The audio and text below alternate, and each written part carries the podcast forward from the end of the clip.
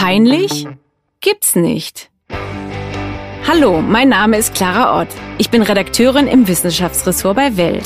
In diesem Podcast möchte ich mich Gesundheitsthemen widmen, die unangenehm sind und schambehaftet oder sogar mit Angst verbunden. Unser Thema heute ist Peinlichkeit. Wir wollen gerne erklären, was es mit dem Schamgefühl auf sich hat.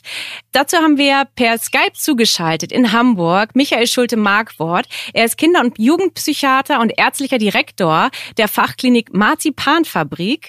Erstmal herzlich willkommen, Herr Schulte-Markwort. Vielen Dank, herzlich willkommen, Frau Ott. Wir möchten das ja gerne heute ein bisschen einordnen, weil wir jetzt schon so viele Folgen hatten zum peinlichen Gefühl.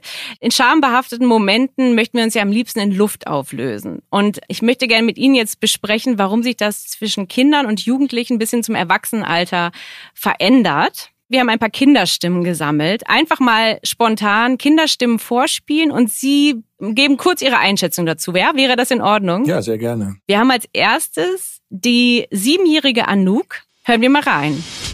Ich bin Anouk, ich bin sieben Jahre alt und mir ist peinlich, ähm, wenn ganz viele Leute oder so mir zuhören oder zugucken. Deswegen wusste ich nicht, ob ich, ähm, ob ich hier mitmachen möchte oder nicht. Also, ja.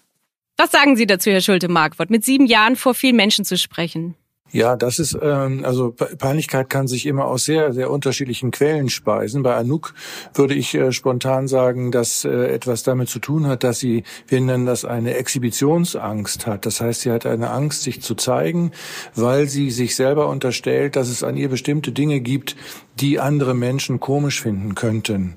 Das heißt, sie überträgt ihr eigenes Gefühl, dass etwas an ihr nicht richtig sein könnte, auf andere Menschen und unterstellt, dass die das komisch finden und diesem Gefühl von, dass andere sie komisch finden könnten oder merkwürdig oder was auch immer, kommt sie zuvor mit dem Gefühl von Peinlichkeit und steuert es sozusagen darüber, dass sie dann nicht in solche Situationen gerät und sich zurückhält. Ah, okay. Also es hat nichts mit Schüchternheit zu tun, sondern wirklich, Doch, dass das man hat, Angst hat. Ja, wahrscheinlich hat es was mit Schüchternheit zu tun. Sie ist ein, das ist natürlich jetzt nur eine reine Vermutung, eher mal ein schüchtern, ängstliches Mädchen, zumindest in fremden Situationen, weil mhm. sie nicht, weil sie sich nicht so gerne zeigt und sie zeigt sich nicht so gerne, weil sie unsicher ist, ob das, was man sieht, auch in Ordnung ist. Sie war sich nicht sicher, ob sie bei diesem Podcast mitmachen möchte. Ist das ja eine Bewältigungsstrategie im Grunde für sie? Sie hat sich ja überwunden, mitzumachen, auch wenn sie das natürlich jetzt nur per Sprachnachricht geschickt hat. Ist das denn trotzdem eine gute Übung für sie dann gewesen? Ich hoffe sehr. Also ich würde es Anouk sehr wünschen, dass es eine gute Übung für sie war, weil solche Angstsymptome, die überwindet man nur, indem man sich der Angst stellt. Also Angst wird nur kleiner, wenn man sie, sich ihr entgegenstellt und Angst wird größer, wenn man ausweicht. Ich sage immer zu den Kindern, die Angst haben, du musst jetzt in die Muckibude gegen die Angst, weil da ah. hilft nichts anderes. Und vielleicht ist das tatsächlich so, dass äh, Anouk spontan und intuitiv diese Situation für sich genutzt hat und sich dann auch mal selber hören kann. Ja, okay. Dann haben wir als nächstes einen sechsjährigen Jungen namens Emil. Hören wir mal rein, was er sagt, was peinlich ist. Hallo, ich bin Emil und ich bin sechs Jahre alt. Und was ich peinlich finde, ist, wenn ich mich bücke und dann mein Bruder Philipp reinkommt und er sieht mein Popo. Also er sagt, ich finde es peinlich, wenn mein Bruder reinkommt und mein Popo sieht. Genau, das ist also im Grunde was ein klein bisschen ähnlich wie, wie, wie bei Anouk, weil auch dieser Junge in, irgendwann im, im, im Laufe der kindlichen Entwicklung äh, entsteht ja auch eine natürliche körperliche Scham. Das heißt, man läuft nicht mehr automatisch nackt rum. Und wenn man dann plötzlich nackt gesehen wird, dann hat das etwas zu tun mit der eigenen Intimität. Und wenn die eigene Intimität plötzlich gesehen wird, und zwar unvermittelt, also wenn der Bruder plötzlich reinkommt und er sieht den, den Po seines kleineren Bruders und der schämt sich dafür, dann könnte man ja erstmal denken, okay, ist ja komisch, warum schämt er sich dafür? Aber das hat was damit zu tun, dass der kleinere das Gefühl hat, seine Intimität wird gesehen und er ist sich nicht sicher, ob er zu seiner Intimität stehen kann. Okay, ich dachte, der Unterschied besteht auch ein bisschen darin, dass es einmal um das Gesagte ja geht und das andere ist das, äh, die Körperscham. Aber im Grunde appelliert es an dasselbe Schamgefühl, ja, in dem Alter. Also in diesem Fall, die beiden Beispiele, glaube ich, sind insofern vergleichbar. Das eine ist sozusagen eine körpernah, wenn Sie so wollen, sexuelle Scham und das andere ist eine Scham, die unspezifischer ist, weil Anouk fürchtet, wenn sie vor anderen spricht, dann werden Dinge gesehen, für die sie sich schämen muss. Mhm. Okay, dann hören wir mal noch mal rein. Ich habe noch eine zweite Nachricht von Emil. Da geht es ein bisschen in die andere Richtung. gestern habe ich einen Film von James Bond gesehen und dann haben sich zwei, hat, hat sich James Bond mit einer Frau geküsst. Das war peinlich, sehr peinlich sogar. Da erinnern wir uns, glaube ich, alle dran, dass man so die ersten Filme geguckt hat für Erwachsene und dann waren so Kussszenen. Ähm, und es gab dann Kinder, die haben sich die Hände vor die Augen gehalten oder sich hinterm Sofa versteckt und andere fanden das gar nicht schlimm. Da gibt es doch eigentlich zwei Lager, oder? Ja, bei zwei Lager weiß ich nicht genau. Ich glaube, die Mehrheit aller Kinder reagiert bis zu einem gewissen Entwicklungsalter darauf mit Gefühlen von Peinlichkeit und Scham, weil es ein plötzlicher Einbruch erwachsener Sexualität in die kindliche Welt ist. Dieser Einbruch äh, ist etwas, wo die Kinder intuitiv spüren, dass es etwas ist, was eigentlich aufregend ist und was Erwachsene auch gerne haben und auch gerne suchen und gleichzeitig überhaupt noch nicht zu ihnen gehört. Und trotzdem gibt es natürlich auch im Kindesalter in dieser sogenannten Latenzphase eigene körperliche Regung und auch eigene sexuelle Impulse, die dadurch angeregt werden. Und die Scham bezieht sich nicht darauf, dass James Bond jemanden küsst, und die Scham bezieht sich darauf, dass man das in sich selber als Erregung, unspezifische Erregung oder Neugierde oder Anspannung spürt. Okay, also wenn man weiß, das gehört jetzt noch nicht zu meiner Welt. Man findet zwar James Bond oder irgendwelche Helden toll und spielt die nach, aber ein Teil von dieser Welt möchte man eigentlich noch nicht nachspielen, ne? Auf gar keinen Fall. Die ist, die ist sozusagen noch nicht meine Welt und ich möchte davon auch noch nichts wissen. Also ich möchte nicht wissen, dass James Bond eine Frau küsst. Das ist wahrscheinlich dann auch mit dem Jugendschutz verbunden. Das ist, dann, das ist auch der Grund, ne, warum Kinder gewisse Filme auch nicht gucken sollten, weil die damit auch noch nichts anfangen können, richtig? Oder ist das so, dann die können, so? Also man merkt ja gerade, dass sie eigentlich viel damit anfangen können, aber natürlich äh, im Sinne eher einer Überforderung und im Sinne eines unangenehmen Gefühls. Mhm. Aber natürlich wissen auch achtjährige Kinder, was äh, Sexualität ist. Ja gut, der war ja erst sechs, aber sechs, Entschuldigung. Wenn sie überfordert sind, wenn sie sagen, das heißt, dann hat man schon diese, das Gefühl ist aber richtig. Man hat also in dem Alter, dass, dass man da noch nichts mit anfangen kann kann, das ist psychologisch quasi auch so vorgesehen, ja? Also das ist zumindest in unserer äh, entwicklungsphysiologischen Entwicklung, äh, ist das so. Das kann man, glaube ich, nur anerkennen. Und Eltern, die dann solche Kinder auslachen oder sagen, nimm doch mal die, die Hand von den Augen weg oder so, die haben nicht verstanden, worum es geht. Und es geht immer darum, natürlich das auch sehr zu respektieren, dass die Kinder sich davor selber in Sicherheit bringen. Aber wenn sich jetzt die Eltern vor dem Kind küssen, würde das Kind das anders wahrnehmen, oder? Das glaube ich nicht. Also das ist sehr, sehr unterschiedlich. Also bei den Eltern ist es noch komplizierter, weil das Kind ja eigene Wünsche an die Elternteile hat, ähm, also an den äh, gegengeschlechtlichen Elternteil und an den gleichgeschlechtlichen Elternteil. Und da mischt sich das natürlich auch nochmal schnell mit Eifersucht und Rivalität. Ah, okay. Das sind natürlich andere Gefühle. Wir wollen ja heute ähm, über, über das Schamgefühl reden, was ja äh, auch kein angeborenes Gefühl ist. Ne? Man entwickelt es ja. Das ist, müssen wir vielleicht auch noch mal kurz an dem Punkt vielleicht schon mal einwerfen. Also ja, Scham entwickelt sich immer im Kontext der Über-Ich-Entwicklung. Das Über-Ich ist unsere Gewissensentwicklung. Das heißt immer dann, wenn man anfängt, im, im kindlichen Leben bestimmte Normen, Konventionen und Regeln zu verinnerlichen, ähm, nur dann kann auch ein Gefühl von Peinlichkeit und Scham entstehen, weil immer, im, wenn das dann sozusagen überschritten wird, dann ist es mir peinlich oder ich schäme mich dafür. Und dasselbe gilt dann aber auch für die eigene körperliche Entwicklung und äh, sozusagen psychosexuelle Entwicklung, weil auch im Rahmen dieser Entwicklung ähm, Dinge geschehen, die dann Intimität erzeugen und die jeder Einblick in diese Intimität kann mit Scham verbunden sein und das kann sich so weit generalisieren wie bei Anouk beispielsweise, dass sie insgesamt für ihre Person vermutet oder den Verdacht hat, dass es Dinge gibt an ihr, die nicht in Ordnung sind. Und das wiederum, mhm. die Tatsache, dass sie das glaubt, dass es etwas gibt, was an ihr nicht in Ordnung ist, hat es etwas zu tun mit ihrem vielleicht zu strengen Über-Ich. Apropos Strenge, noch ein Beispiel von einem achtjährigen Jungen namens Jonas. Der sagt Folgendes. Ich bin Jonas und acht Jahre alt. Mir ist es peinlich, wenn meine Eltern vor anderen Kindern mit mir schimpfen. Hm. Da wird ja deutlich, dass Jonas ähm, sich eben nicht nur immer an die elterlichen Regeln hält, beispielsweise unterstellt jetzt, dass die Regeln nicht, dass die Eltern nicht übermäßig streng sind. Und mhm. ähm, wenn das sozusagen sind sie nicht, das muss ich kurz einwerfen zur Verteidigung der Eltern. Genau, ja, das glaube ich auch. Und dann ist es ja tatsächlich so, dass Jonas sich dafür schämt, dass in der Öffentlichkeit gekennzeichnet wird, dass er Regeln übertreten hat.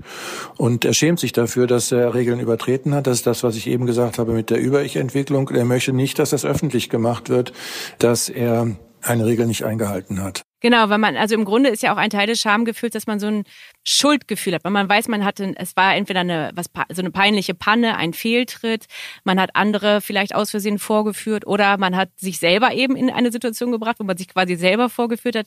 Und ähm, vielleicht können Sie das mal erklären, diesen Zusammenhang zwischen Scham und Schuldgefühl in dem Alter, der, wo sich ja auch Schuldbewusstsein wahrscheinlich parallel mitentwickelt. Ne? Genau, also Schuldgefühle können nur entstehen, wenn sich ein Über-Ich ausbildet, also wenn sich eine gewissen Instanz implementiert in unserer Seele. Erst dann kann sowas wie Schuld entstehen, weil man ja ja vorher gar nicht merken kann, dass man sich an etwas Bestimmtes nicht gehalten hat oder etwas gemacht hat, was unangenehm oder unangemessen ist. Und deswegen hängen Schuldgefühle und Scham sehr eng zusammen. Die sind unmittelbar miteinander verknüpft. Sie können sozusagen Scham ohne Schuldgefühle nicht denken deswegen geht's uns halt auch nicht gut damit, oder? Weil wenn man jetzt eine Situation, kennt ja jetzt jeder Erwachsener ähm, oder auch man erinnert sich an früher, man möchte eben nicht nur im Boden versinken, sondern man denkt auch noch Stunden oder manchmal Tage darüber nach, was ist mir da passiert, warum und was hätte ich besser anders machen können. Das kann man ja oft nicht so leicht abschütteln, ne? Genau, Scham ist ein sehr, sehr unangenehmes Gefühl, was übrigens auch oft sehr körpernah ist. Also viele Menschen spüren das ja auch direkt in ihrem Körper. Ähm, also manche kriegen Herzklopfen, andere kriegen vielleicht auch Bauchschmerzen, was noch weiter verbreitet ist, glaube ich. Und dieses Gefühl von Beschämtsein äh, sozusagen rührt an dem Ich-Gefühl und rührt an dem an der Ich-Stärke, mit der man normalerweise durchs Leben geht. Und die wird von jetzt auf gleich. Scham ist ja ein Gefühl, was oft sehr plötzlich entsteht. Wird dieses Gefühl beeinträchtigt und ähm, das ist sehr, sehr unangenehm. Und dann steigert sich das unter Umständen noch dadurch, dass man immer darüber nachdenkt und dann äh, ununterbrochen mit der Scham beschäftigt ist. Ja, Sie haben ja schon gesagt, dass ja, die körperlichen Reaktionen sind ja im Grunde das, was, was man eigentlich gar nicht versteht, was in der Evolution, Psychologie oder überhaupt ganz falsch gelaufen ist. Eigentlich, dass wir uns am liebsten unsichtbar machen würden, aber gleichzeitig laufen wir teilweise rot im Gesicht an oder schwitzen, was ja jetzt Merkmale sind, die man leider nach außen hin sieht. Herzklopfen sieht man nicht unbedingt, aber dass wir äh, schlagartig erröten, manche Menschen ja mehr als andere, das ist ja total kontraproduktiv leider von unserem Körper, ne? Ja, ich glaube, also ich gehöre nicht zu denen, die der Evolution unterstellen, dass sie einen Sinn verfolgt hat, dass, dass bestimmte Dinge daran sinnvoll zu sein haben, weil da, das, das überzeugt mich überhaupt gar nicht, dieses Konzept. Also es sind ja so darwinsche Konzepte, wenn man errötet, wird man von seinem Feind eher gesehen oder sowas. Ähm, das, glaube ich, äh, ist tatsächlich viel unspezifischer. Also das ist einfach eine körpernahe physiologische Reaktion, in dem bestimmte, äh, bestimmte Botenstoffe ausgeschüttet werden, Gefäße weiten sich und dann ist, wird das Gesicht Gesicht unter Umständen stärker durchblutet oder man kriegt hekte, sogenannte hektische Flecken oder ähnliches. Das ist einfach die unmittelbare körperliche Reaktion.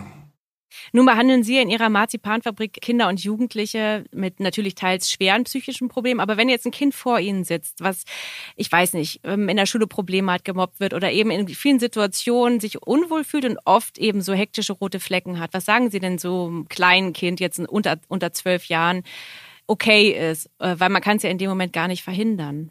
Ja, ich bin immer sehr dagegen, solche unangenehmen äh, Phänomene schön zu reden. Also es ist nicht schön, hektische Flecken zu bekommen, sondern wenn überhaupt geht es ja, würde es für mich immer darum gehen, die Ursache gemeinsam mit dem Kind zu beheben. Und dann sind wir bei beim Selbstwertgefühl und bei ähm, ja sowas wie Selbstachtung und Selbstliebe. Und das sind natürlich längere mhm. therapeutische Prozesse, die man dann einleiten muss. Es nützt wenig, äh, in so einem Moment etwas zu sagen. Man kann versuchen, ein Kind zu entlasten. Das können Eltern, wenn das wahrscheinlich auch spontan momentan äh, immer tun. Das hat nicht so eine große Wirkung, weil Eltern, weil Kinder von ihren Eltern sowieso immer erwarten, dass sie in der Regel verständnisvoll sind und das Kind auch mit hektischen Flecken oder errötend lieben natürlich. Das wissen Kinder. Mhm. Das hilft dann nicht so viel. Wenn es wirklich einen therapeutischen Auftrag dafür gibt, was so isoliert in der Regel nicht vorkommt, sondern das ist eingebettet in noch mehr andere Symptome wie Selbstunsicherheit und Angst oder Depression, dann kann das oder dann wird es immer darum gehen, die, äh, das Selbstwertgefühl dieser Kinder zu stärken. Und das ist ein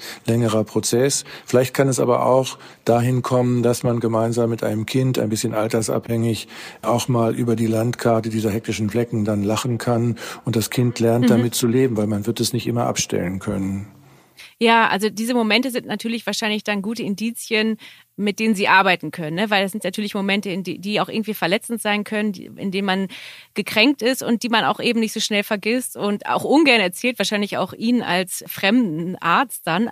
Ich finde das ganz schön, weil wir haben als nächstes Jugendliche mitten in der Pubertät und das sind alles Momente, finde ich, die die meisten Zuhörer und Zuhörerinnen wahrscheinlich irgendwie mehr oder weniger kennen. In dem Fall würde ich sie einfach vorlesen. Und wir haben als erstes einen 13-jährigen Jungen, der sagte zu uns, ich finde es peinlich, wenn mich jemand in Unterwäsche sieht. Und das muss man, glaube ich, jetzt ein bisschen auch unterscheiden oder von dem sechsjährigen Jungen, der Angst hat oder nicht äh, peinlich findet, wenn jemand sein Popo sieht? Oder ist das immer noch dasselbe Körperschamgefühl mit 13? Das kann eine Mischung sein. Das kann man Grund auf der Grund der Aussage nicht alleine identifizieren. Also ich würde spontan denken, ein 13-Jähriger, der Angst hat, in Unterwäsche gesehen zu werden, hat Angst, dass von außen seine ähm, sexuelle Neugierde gesehen wird. Also ah. indem er das Gefühl hat, er wird sozusagen quasi nackt gesehen oder in einer sehr intimen Situation hat man schnell das Gefühl, der andere erkennt damit auch automatisch, was in einem, in einem vorgeht oder worum es in einem geht. Und wir, wir Menschen brauchen immer zur Bewältigung all dieser psychischen Mechanismen sogenannte Projektionen. Das heißt, wir projizieren etwas auf etwas anderes oder auf jemand anderes. Und in diesem Fall projiziert er seine eigenen, vielleicht auch seine eigene unspezifische sexuelle Neugierde oder die Tatsache, dass er sich inzwischen als 13-Jähriger auch als sexuelles Wesen wahrgenommen hat, projiziert mhm. er dann auf diesen Zustand in Unterwäsche. Und wenn er da drin gesehen wird, dann hat er sozusagen Angst, es wird erkannt, dass er ein sexuelles Wesen ist. Können wir endlich los? Ja, Moment, ich muss mir gerade noch ein Ticket organisieren. Äh, welche S-Bahn nehmen wir nochmal? Du holst dir jetzt am besten mal das Deutschland-Ticket. Das geht ganz schnell. Und schon können wir mit allen Bussen und Regionalbahnen fahren, wann wir möchten. Und auch wohin wir wollen? Ja, wir steigen einfach ein und müssen uns mit dem Deutschland-Ticket um keine weiteren Tickets kümmern. Egal, ob du montags damit ins Büro fährst oder wir spontan nach Berlin wollen. Oder am Wochenende ins Grüne. Okay, das heißt, wenn ich mit den Jungs zum Auswärtsspiel will, steige ich einfach mit meinem Ticket in die Regionalbahn und den Bus und fahre zum Stadion. ja, ganz genau. Aber jetzt geht's erstmal zum Shoppen in die Stadt. Und? Wann möchtest du losfahren? Jetzt informieren unter bahn.de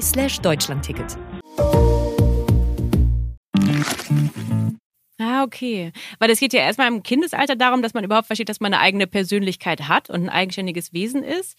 Und diese Rolle verändert sich ja in der Pubertät eben in diese, auf dieser sexuellen Ebene, genau. richtig? Oder ich weiß nicht, wie Sie es erklären würden, aber ja, man, genau. man ist ja eben mehr als eine Persönlichkeit, sondern man begehrt auch und wird begehrt, oder? Das gehört doch dann ein bisschen dazu. Ja, klar. Wobei, äh, ich habe das ja eben schon für die Latenzzeit davor auch schon gesagt, wir unterschätzen das manchmal. Natürlich haben auch sogenannte Latenzkinder haben auch eine Sexualität, die ist nur nicht so genital, sondern die, die äußert sich anders. Also sozusagen eine, eine wohlige Erregung beim Kuscheln, die jetzt nicht wirklich im eigentlichen Sinne sexuell genital ist, haben auch kleinere Kinder. Aber mit spätestens mit 13 ist das natürlich anders.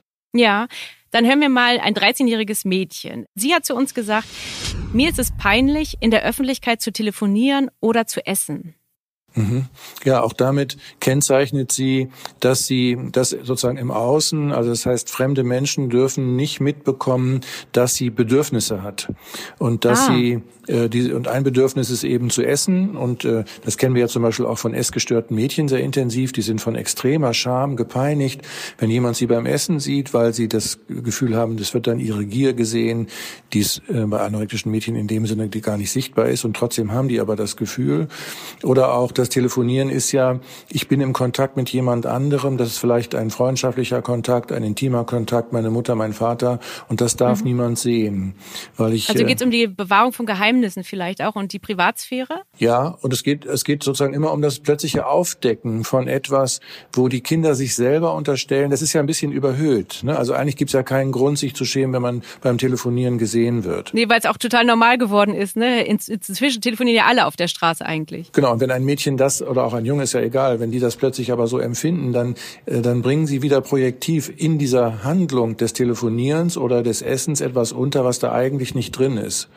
Und das hat immer etwas zu tun mit dem eigenen Inneren. Das heißt, es gibt irgendwelche Verdächtigungen, die häufig unbewusst sind, die müssen gar nicht bewusst sein, also die können das oft gar nicht selber benennen, die ähm, ihnen so intim sind, dass sie sich dafür schämen und sie möchten nicht, dass das jemand mitbekommt. Also das ist quasi der innere Kritiker. Ne? Also mhm. man kann vielleicht an der Stelle noch einwerfen, im Mittelalter hat man ja Menschen, die ein Verbrechen begangen haben, auf dem Marktplatz an den Pranger gestellt. Ne? Genau. Ne? Die sollten ja in der Öffentlichkeit quasi angestarrt werden und sich dafür sehr schämen für das, was sie getan haben. Und ähm, heutzutage hat man ja oft einfach dieses eigene innere Schwurgericht oder wie auch immer. Man verurteilt sich für Dinge, die andere Menschen gar nicht sehen teilweise oder auch, auch nicht wahrnehmen. Also andere Menschen, die jetzt ein Telefongespräch von einer 13-Jährigen belauschen, werden vielleicht kurz lachen in der Bahn und denken, ach damals und so, aber die werden vielleicht gar nicht denken, oh, wie peinlich ist das denn?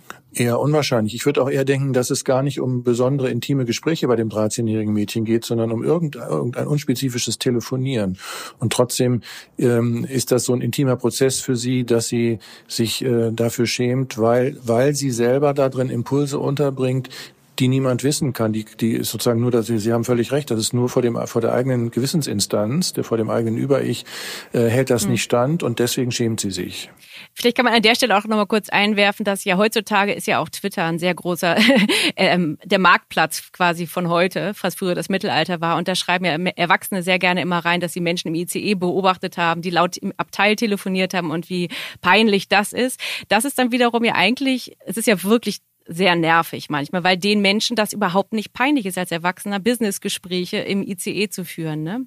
Ja, das ist aber die Peinlichkeit für die anderen entsteht dadurch, dass diese Menschen so rücksichtslos Regeln übertreten und in Identifikation damit äh, und vielleicht auch in der Unfähigkeit, einfach ärgerlich zu sein und aufzustehen und denen freundlich zu bitten, das Telefonat zu beenden oder rauszugehen, äh, wird das verschoben in diese Peinlichkeitsgefühle.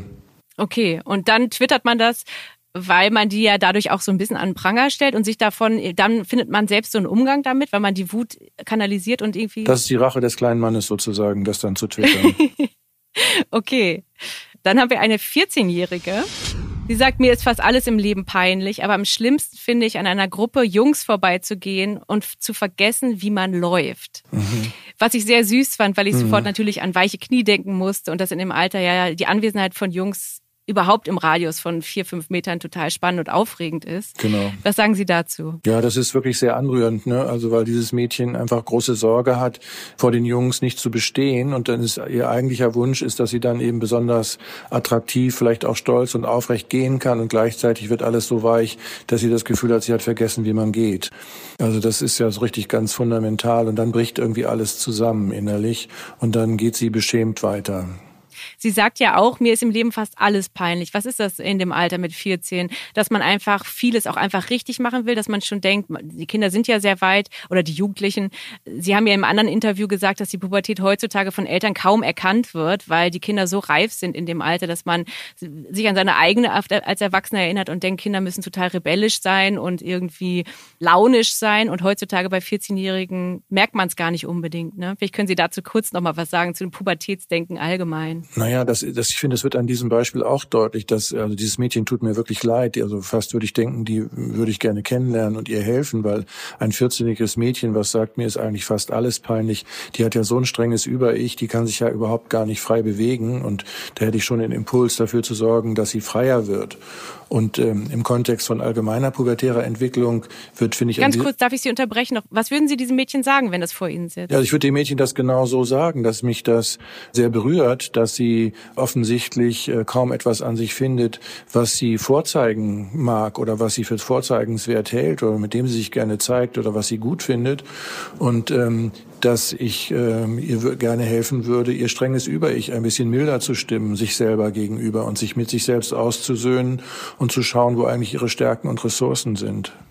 Wie würde sie denn dann das nächste Mal an der Gruppe Jungs vorbeigehen, wenn, wenn sie da vorbeilaufen müsste? Was, ja, das wird nicht so schnell gehen. Also ich, äh, ich finde das so äh, ausgeprägt, diesen Satz, dass ich denken würde, mit so einem Mädchen muss man bestimmt sechs Monate mal ambulant arbeiten, mit mindestens einem Termin pro Woche und dann kann sie vielleicht nach sechs Monaten etwas freier und stolzer an den Jungs vorbeilaufen.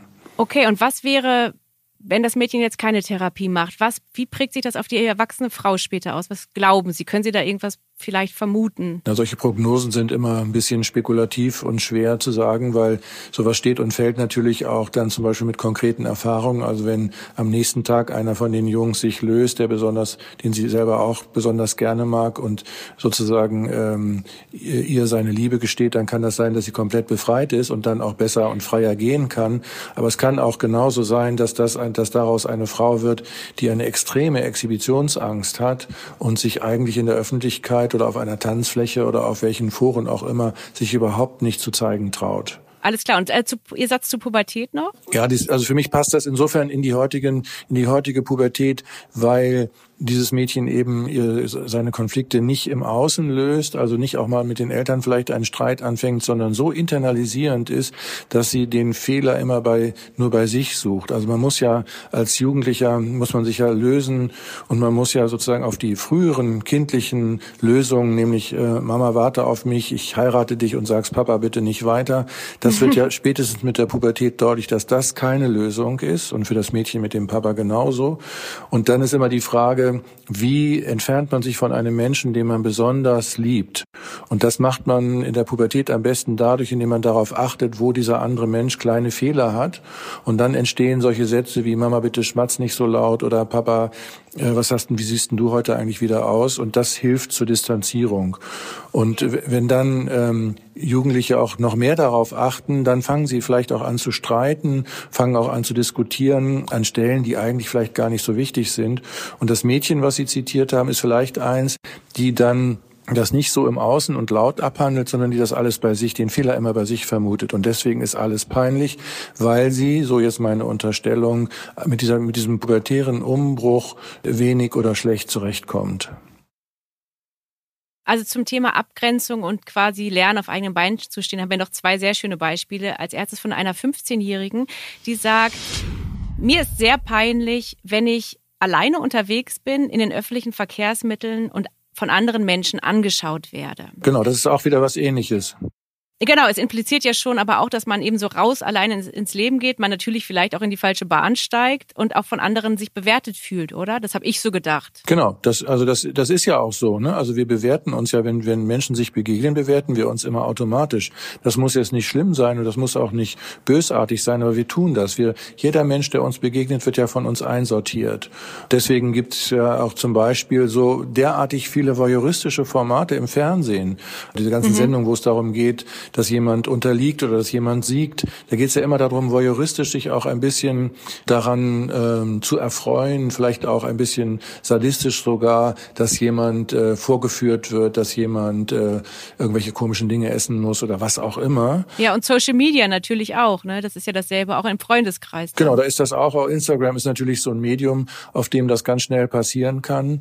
Ähm, und deswegen das ist tatsächlich so. Wir sind sehr voyeuristisch und wenn man dann mit der Pubertät, wo sich plötzlich auch der Körper verändert, plötzlich in die S-Bahn steigt oder in die U-Bahn oder den Bus und dann hat man von jetzt auf gleich das Gefühl, man hat eine Bühne betreten und da stehen, sitzen tausend andere Menschen, die nichts anderes zu tun haben, als einen anzustarren. Das wird nicht immer so sein, aber das Gefühl entsteht, weil man mit einem Gefühl der Selbstunsicherheit in die Bahn gestiegen ist. Das ist das Entscheidende.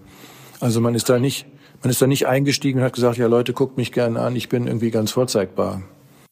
Aber wenn die 15-Jährige jetzt mit ihrem Vater oder ihrer Mutter zusammen unterwegs wäre oder vielleicht auch mit ihren Geschwistern, hätte sie das Gefühl dann auch oder wäre es einfach weniger stark? Schwer zu sagen. Das hängt davon ab, wie peinlich sie ihre Familie findet.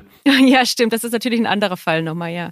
Also wenn sie, wenn sie in diesem familiären System sich sehr wohlfühlt und sicher aufgehoben fühlt, dann kann das ein, ein Schutzschild sein. Aber es kann auch die Peinlichkeit verstärken.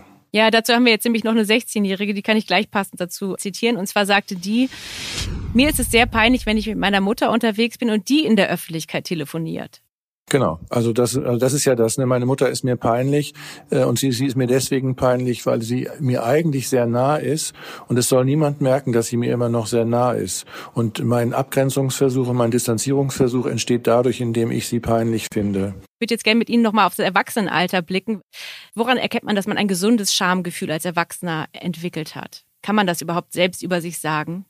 Jemand, der äh, in weiten Teilen im Reinen mit sich ist, der zufrieden mit sich ist, der ein ausreichendes Selbstwertgefühl hat und der ausreichend regelkonform leben kann, ohne sich dafür zu verbiegen und anzustrengen, der wird auch wenig Gründe haben, sich zu schämen. Das passiert ja immer dann, wenn ich mit etwas von mir nicht zufrieden bin, wenn ich das Gefühl habe, in mir gibt es etwas, was unangemessen ist. Solche Anteile haben wir alle. Also wir sind ja äh, sozusagen, es gibt ein Außen und ein Innen und im Innen von uns allen gibt es Bereiche, die ähm, der Fantasiewelt überlassen sind, wo es äh, dann doch um Regelüberschreitungen geht oder äh, um einen was weiß ich, um einen Flirt, den man nicht anfängt, aber den man in der Fantasie hat, äh, oder Blickkontakte zwischen Menschen. Es muss nicht immer nur um Sexualität gehen, es kann ja auch ganz andere Themen sein. Insofern sind wir da nicht so frei, vielleicht, wie wir manchmal denken. Ähm, mhm. Aber in der Regel kommen Erwachsene damit ja gut zurecht. Sie sagten ja vorhin schon, dass es gewisse Normen gibt, die Eltern den Kindern auch vermitteln müssen, weil das gesellschaftliche anerkannte Normen sind, die uns ja allen einen respektvollen Umgang ermöglichen. Wenn, wenn ich mich jetzt als Kind also oder überhaupt, wenn ich nie gelernt hätte, dass es nicht okay ist, mit äh, ohne Unterhose, sage ich mal, rumzulaufen, würde ich ja heute noch so über die Straße laufen oder im Büro nicht drauf achten, was ich anhab vielleicht. Ne? Und äh, das wäre natürlich täglich sehr peinlich. Wobei das muss man gar nicht so sehr beigebracht bekommen. Also das ist auch ein, wenn das ist auch ein sozusagen ein physiologisches, individuelles Phänomen. Also irgendwann ist es auch so, dass Kinder eben die Toilettentür von innen abschließen, wenn sie aufs Klo gehen. Und äh, das ist vielleicht so um das sechste, siebte, achte Lebensjahr herum. Äh, das mag dann bei manchen anderen Kulturen, die komplett im Freien leben, wenn es denn sowas noch gibt, mag das noch anders sein. Aber ähm, das, da muss man gar nicht viel erziehen. Das ent entwickelt sich auch weitgehend von alleine, wird aber dann natürlich mit einer kulturellen Konserve beantwortet. Ja, sie sagt gerade bis zum achten Lebensjahr. Das ist ja schon, die Schamreaktion hat man bis dahin auf jeden Fall verinnerlicht, oder? Es gibt da schon so Stufen. Ja, das gibt's auch noch viel früher. Also das ist ja, man muss sich das ja immer so vorstellen. Also Über-Ich entsteht ja, indem Kinder elterliche Werte internalisieren. Also meinetwegen das dreijährige Kind, was äh, auf eine Bonbonschale zugeht, wird sich umdrehen und wird am Blick der Mutter ablesen, ob es weitergehen darf und zugreifen darf oder nicht. Mhm. Und äh, zwei Jahre später weiß es, dass die Mutter das nicht möchte und dann macht es das auch nicht oder es macht es absichtlich mit Regelüberschreitungsimpulsen. Es gibt ja viele Situationen, indem man denkt, oh Gott, das, ich würde am liebsten im Erdboden versinken. Aber meistens kann man ja rückblickend darüber lachen, weil die Erkenntnis ja meistens eben ist, dass es niemandem aufgefallen ist. Ne? Mhm. Ist es dann trotz, also auch als Erwachsener hat man ja immer noch neue Situationen. Oder würden Sie sagen, man hat irgendwann eigentlich das meiste erlebt und das ist eigentlich nur ein wiederholendes, eine wiederholende Situation? Ich glaube, das gibt es beides. Ich glaube, dass man nie davor gefeit ist, komplett ohne Scham zu leben. Das wird, glaube ich, nicht gehen. Das ist auch, glaube ich, nicht sinnvoll. Also wenn man, wenn ich mir sozusagen die, die Struktur und das Funktionieren von Seelischem anschaue, dann ist, ist, ist natürlich die beständige Auseinandersetzung mit dem eigenen Über-Ich etwas sehr Wichtiges. Also ist das Gefährliche nur, wenn man dann immer sehr mit sich hadert und sich immer sehr fertig macht selber nach solchen Situationen und sich nicht, nicht loslässt und nicht darüber lachen kann? Es gibt zwei Extreme. Es gibt das eine, ne, wo Menschen dann so schamgequält sind und so über ich gequält, dass sie komplett gehemmt sind ständig. Aber es gibt natürlich auch schamlose Menschen. Es gibt ja auch dieses Wort von Schamlosigkeit. Ja. Und das sind Menschen, die dann eben völlig rücksichtslos sind. Das ist genau, das kann genauso pathologisch sein. Aber da kann man ja im Alter, gut, wahrscheinlich müssten diese Menschen auch in therapeutische Behandlung. Oder wie würde man, wenn man jetzt jemanden im Freundeskreis hat der, oder in der Familie, der sehr schamlos ist, wie lernt er das denn dann doch? Na, das Problem bei schamlosen Menschen ist, dass die in der Regel keinen Leidensdruck haben, es sei denn, die sitzen im Gefängnis. Oh, das sind dann die im ICE laut telefonieren zum Beispiel, ne? Genau, die sind schamlos und da müssen sie sozusagen, das ist immer ein Problem, weil sie müssen bei denen ja ein, ein äh, Über-Ich-Regelwerk implementieren. Ne? Sie müssen sagen, da merken sie eigentlich gar nicht, was sie machen. Und es kann sein, dass so jemand ihnen dann antwortet und sagt, das ist mir völlig egal, ob sie sich dadurch gestört fühlen oder nicht. Weil sie den Fehler auch nicht bei sich sehen, ne? Nein, weil sie eben schamlos sind. Ne? Das ist genau das Problem. Sie haben keine innere Scham oder weniger als andere und nehmen das einfach für sich in Anspruch. Das ist sehr schwierig. Also schamlosen Menschen sowas äh, zu implementieren, das wird ja in, in Gefängnissen immer wieder versucht, ja, also Bootcamps oder irgendwelche Trainings- oder Therapieprogramme für äh, für Straftäter, das gibt's ja schon ganz lange und dafür, das ist unglaublich schwierig und nicht unbedingt äh, immer erfolgreich. Okay, nur sind äh, wahrscheinlich die meisten Menschen irgendwas dazwischen, hoffentlich zumindest. Ähm, und Scham ist ja eigentlich auch ein deswegen ein wichtiges Gefühl, weil es uns ja eigentlich menschlich macht. Wenn wir sehen, jemand kauft im Supermarkt äh, Klopapier, was ja einigen Menschen, Erwachsenen auch peinlich ist. Ich meine, ich habe jetzt in dem Sinne keine Beispiele gesammelt, aber wenn ich darüber nachdenke, was Menschen so in meinem Freundesbekanntenkreis peinlich finden, ist es zum Beispiel, dass Männer gesagt haben, sie finden es extrem peinlich, Klopapier zu kaufen. Da muss ich selber ein bisschen schmunzeln. Das finde ich irgendwie. Äh, vor der Pandemie muss ich einwerfen. Das war vor der Pandemie. Diese Männer haben offensichtlich ein großes Problem mit Analität. Ja, also wenn das ist im, im Grunde ist das nichts anderes als der Junge in Unterhosen. Also wenn ich, wenn mir das peinlich ist, dass ich äh, Toilettenpapier kaufe, dann heißt das ja, in dem Moment, in dem ich das kaufe, ist meine Fantasie, Menschen sehen mich auf der Toilette das Toilettenpapier benutzen. Und das ist ja eigentlich ein völlig normaler physiologischer Vorgang. Sich dafür zu schämen, finde ich interpretationswürdig, ehrlich gesagt. okay, gut. Aber eigentlich kann man doch sagen, um ein möglichst positiven, hoffnungsvollen Abschluss noch zu finden, dass dadurch, dass es uns menschlich macht, dass uns kleine und Missgesticke passieren und Situationen, in denen wir uns schämen, weil wir vielleicht vor anderen Menschen eine Rede gehalten haben und haben uns verhaspelt und wurden dann rot, aber trotzdem haben die Menschen am Ende geklatscht und so. Es ist eigentlich etwas, was wir zwar in dem Moment schwer aushalten können, aber im Nachhinein kann man vielleicht ein bisschen stolz auf sich sein, dass man diese Situation irgendwie gemeistert hat oder was? Ja, zum Beispiel. Na, ich finde Scham überhaupt nichts Schlimmes. Ich finde Scham ist tatsächlich ein wichtiges Lebensgefühl und Scham ist so ein bisschen was wie ein inneres Regelwerk. Und äh, ich muss mich halt, muss mir halt selber Rechenschaft darüber ablegen, ob ich den Eindruck habe, dass mein inneres Regelwerk zu streng ist oder vielleicht zu wenig streng. Aber Scham gibt mir doch immer den Hinweis darauf, dass es etwas in mir gibt, was regelungsbedürftig ist oder geschützt werden werden muss. Okay, das heißt, auch als Erwachsener sollte man ab und zu innehalten nach solchen Situationen und gucken, war das jetzt überhaupt angebracht? Kommt das öfter vor? Und ich meine, Sie haben ja vorhin das Beispiel genannt mit Zurückweisung beim Kennenlernen und so. Ne? Es, es sind natürlich kränkende Momente. Andererseits, wenn man sich dann zurückzieht und gehemmt ist und sich gar nicht mehr darauf einlässt, ist ja auch nicht. Also es genau. ist ja natürlich auch traurig. Genau, es geht immer darum, dass ich Schamgefühle ein bisschen für mich einsortiere, für mich ein bisschen analysiere und sozusagen mhm. irgendwas draus mache. Herr Schulte-Markwort, dann denke ich mal, dass es die Zuhörer, dass sie auch was draus machen können, hoffe ich zumindest. Ich habe noch eine letzte Frage an Sie, die ich allen meinen Gästen stelle. Ähm, welchem peinlichen oder vermeintlich schambehafteten Gesundheitsthema könnte ich mich denn fernab Ihres Gebietes noch in einem der künftigen Podcasts widmen? Haben Sie da eine Idee, etwas, worüber äh, viel zu wenig geredet wird, Ihrer Meinung nach? Also ich glaube, dass insgesamt wir keinen guten Umgang mit sexuellen Themen haben, nach wie vor. Das fällt mir natürlich mehr noch im Kontext von Jugendlichen auf und auch unser kinderpsychiatrischer Umgang im Kontext von Sexualität mit unseren Patienten finde ich nicht gut und äh, wir sind da auch selber nicht ausreichend sicher genug als Berufsgruppe. Meinen Sie jetzt über ähm, den, den Körper zu reden oder überhaupt über Sex an sich Worte dafür zu finden? Ich glaube über, nach wie vor über Sex an sich und die Worte dafür. Okay, das ist ein sehr guter Hinweis. Vielen, vielen Dank für Ihre Zeit, Herr Schulte-Markwort. Sehr gerne, Frau Ott. Das war Peinlich gibt's nicht für heute. Ich freue mich, wenn ihr wieder mit dabei seid. Abonniert diesen Podcast gerne auf allen Podcast-Plattformen. Eure Ideen für andere peinliche, schambehaftete Themen könnt ihr mir gerne an meine E-Mail-Adresse schicken, clara.ott.welt.de und abonniert diesen Podcast gerne, um keine Folge zu verpassen. Auf Spotify und wo auch immer ihr Podcasts hört. Ich freue mich, wenn ihr nächstes Mal wieder mit dabei seid. Bis dahin.